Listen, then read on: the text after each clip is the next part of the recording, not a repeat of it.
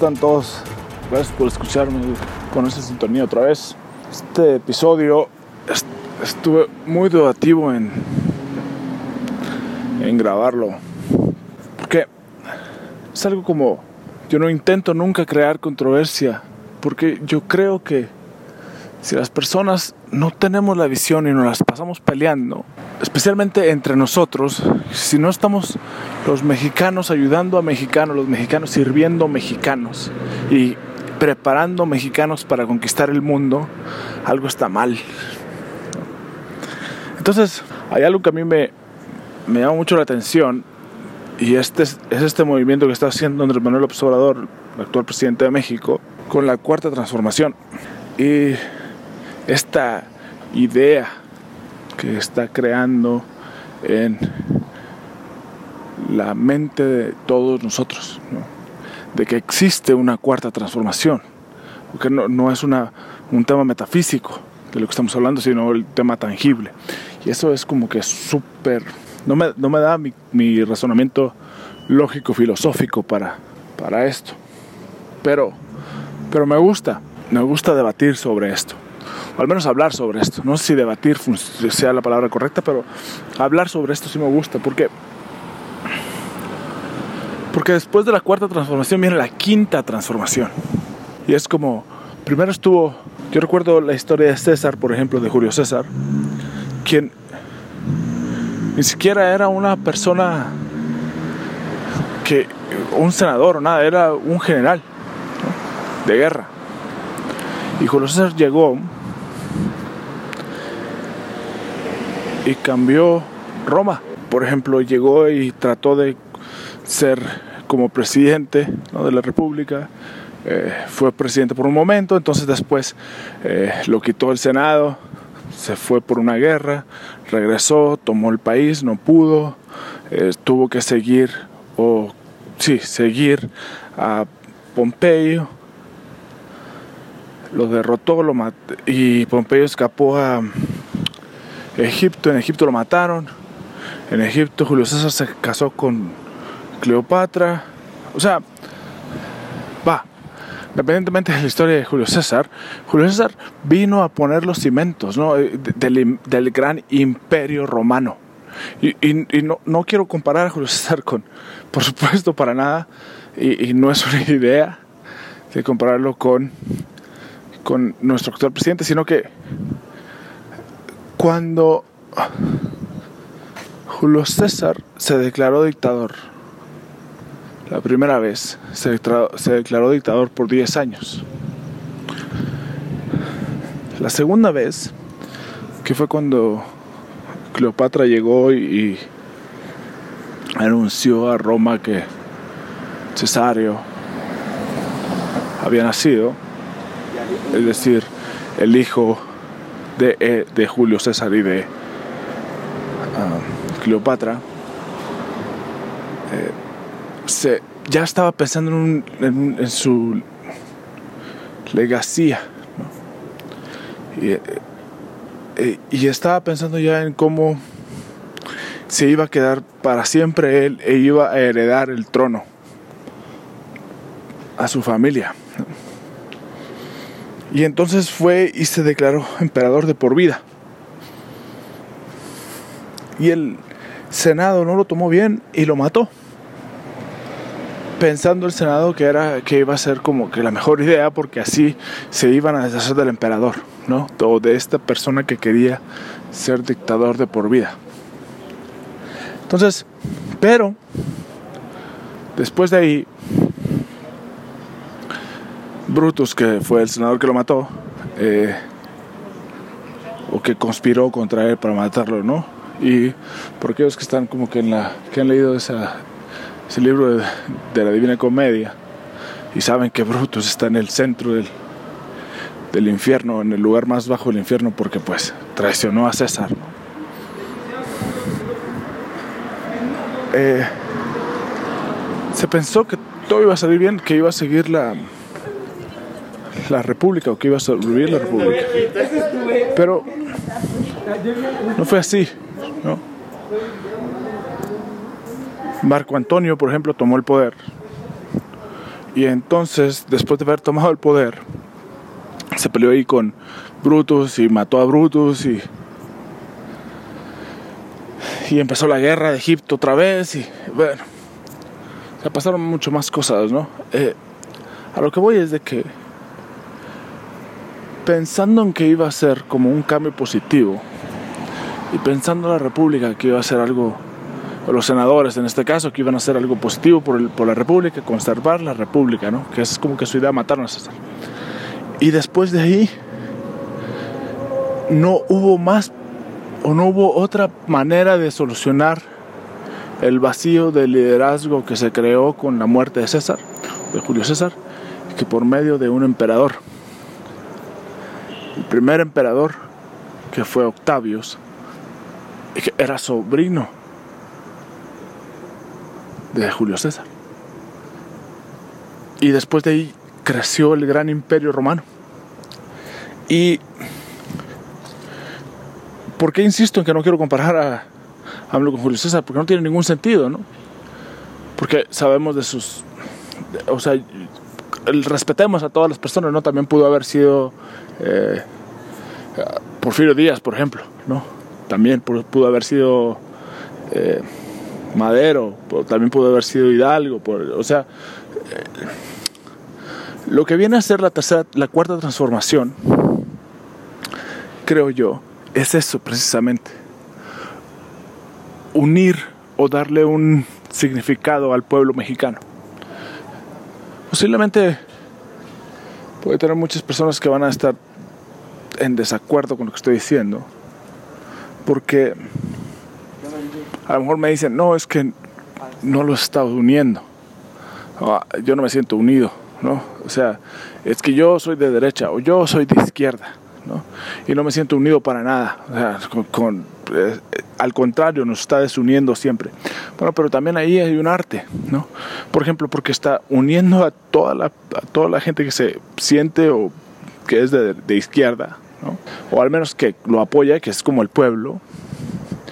Eh, y, que tiene mucho sentido porque pues la gente se está uniendo, está viendo como que cambio eh, y esa es la idea que está vendiendo la cuarta transformación.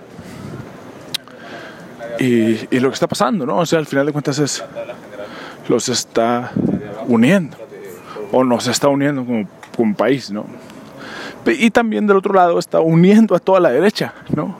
A toda la derecha también lo está uniendo en el caso de que, ah, no, es que a mí no me representa, no está con mis ideales, no es lo que yo estoy pensando, a mí me dijeron una cosa y mira lo que está haciendo. Entonces, puede haber una desunión de ideologías, pero hay una unión de gente, de grupos y, de, y de corrientes.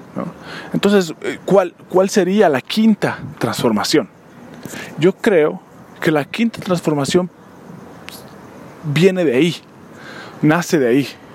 Y es, no es nada más que ahora sí ya sabemos que puede hacer o lo que es capaz de hacer un pueblo unido. Pongámoslos en marcha y ahora sí unamos a los dos corrientes, a las dos ideologías, a las dos corrientes ideológicas, unámosla hacia un hacia una meta común que es la conquista del mundo, ¿no? La y, y, no, y con conquista no quiero decir una guerra en la que vamos a mandar nuestro ejército para allá. No, no, no, sino que ya debemos de ser superpotencia para, este, para la quinta transformación. Ya debemos de empezar. Ahorita estamos viendo cómo es que funciona un pueblo unido, estamos viendo cómo es que se mezclan y interfieren entre sí las, las corrientes ideológicas, políticas ideológicas, va, cool. Lo que sigue es exactamente lo, la consecuencia de esto que es la unión de todo el pueblo mexicano. Es el liderazgo mexicano puesto en práctica a nivel internacional. Es la corriente política derecha, conservadora, buscar la manera de conservar nuestros valores en perpetuidad. Y la izquierda progresista es la de poner los valores de las personas primero. Y entonces pone los valores de, de los mexicanos primero, es decir, eh, no hay nadie más importante que un mexicano en México. Y la otra derecha es no hay nadie más importante o más valioso que un mexicano en el mundo. Y, y combinas lo local y lo internacional y empiezas a ver al México que merecemos, que es el México poderoso, el México influyente, el México fuerte, el México que puede empezar a tomar decisiones en la esfera internacional y que puede empezar a mover la aguja hacia adelante, hacia un futuro prometedor, hacia un futuro prometedor, no nada más conformarnos con los que tenemos. No nomás estarnos preocupando por los siguientes seis años, sino ver por los siguientes mil años. No nomás estar con, ay, ¿qué vamos a hacer este sexenio? ¿A quién? No. Montar instituciones que sean perpetuas, que siempre estén buscando el posicionamiento de México en el mundo. Instituciones que siempre estén preocupadas porque todos los mexicanos sean respetados afuera de nuestro país y, porque, y otras que por todos los mexicanos sean respetados dentro de nuestro país. Y que todos tengan oportunidades. Y que esas oportunidades sean tangibles, que no sean nada más de aire o de voz, sino al contrario que busquen siempre la prosperidad de las familias mexicanas. El avance de los mexicanos en el mundo. En la ciencia, en la tecnología, en la educación, en, la salud, en, el espacio, en, la exploración espacial, en todo. No es imposible. Y de esto debe de salir de la cuarta transformación debe venir una quinta transformación. Y si no, y si es muy metafísica la quinta transformación, veámoslo como un imperio, eh, como el tercer imperio mexicano, en el que México gobierna el mundo y está por encima de todos. Y no quiere decir conquistar por medio de batallas y por medio de guerras, no, sino ideología, economía, progreso, estabilidad. Eso es lo que quiere decir. Hagámoslo. No nos cuesta nada. Veámoslo, visualicémoslo, pensemos hacia dónde vamos y cómo vamos a llegar ahí y exijámoslo. Y si no podemos y si nadie nos puede contestar, hagamos el movimiento nosotros y nosotros movémonos hacia adelante porque aquí es lo que importa. Lo que importa somos nosotros como mexicanos. Porque entre un país sea más poderoso, más puede contribuir al progreso de la humanidad. Porque nadie puede... Porque entendemos que si un país tiene muchas carencias, tiene mucha escasez, tiene mucha pobreza, tiene mucho analfabetismo, tiene, no sé, nunca puede cooperar porque está preocupado por salir, por comer un día más. Pero si logramos ver y visualizar, pero si logramos trabajar hacia este progreso, hacia la quinta transformación, hacia el tercer imperio mexicano, hacia el México que queremos y que nos merecemos, entonces, con una, con una economía sólida, con una educación de primer nivel, con sistemas de salud estables, con, con trabajos, con tecnología de punta, con la exploración, con un ejército fuerte. Entonces podemos liderar al mundo. Entonces podemos sugerir y podemos ayudarle a aquellos países que estén así, como estábamos nosotros antes, a salir adelante. Podemos decidir hacia dónde, cómo y cuándo podemos ir. Esa es lo que sigue. Y eso es lo que tenemos que tener en la mente siempre, que eso es lo que sigue. Porque si bien es cierto, la, economía no avanza, las muertes, las masacres siguen aumentando, eh, la unión se está haciendo bien fuerte entre corrientes políticas. Eh,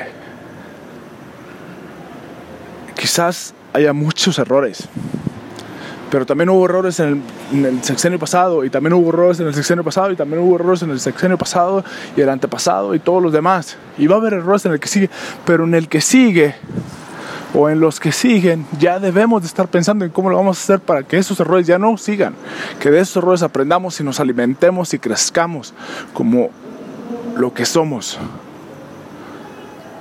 los conquistadores del mundo, los gobernantes del mundo los que mueven al mundo hacia adelante. Piénselo. No lo merecemos.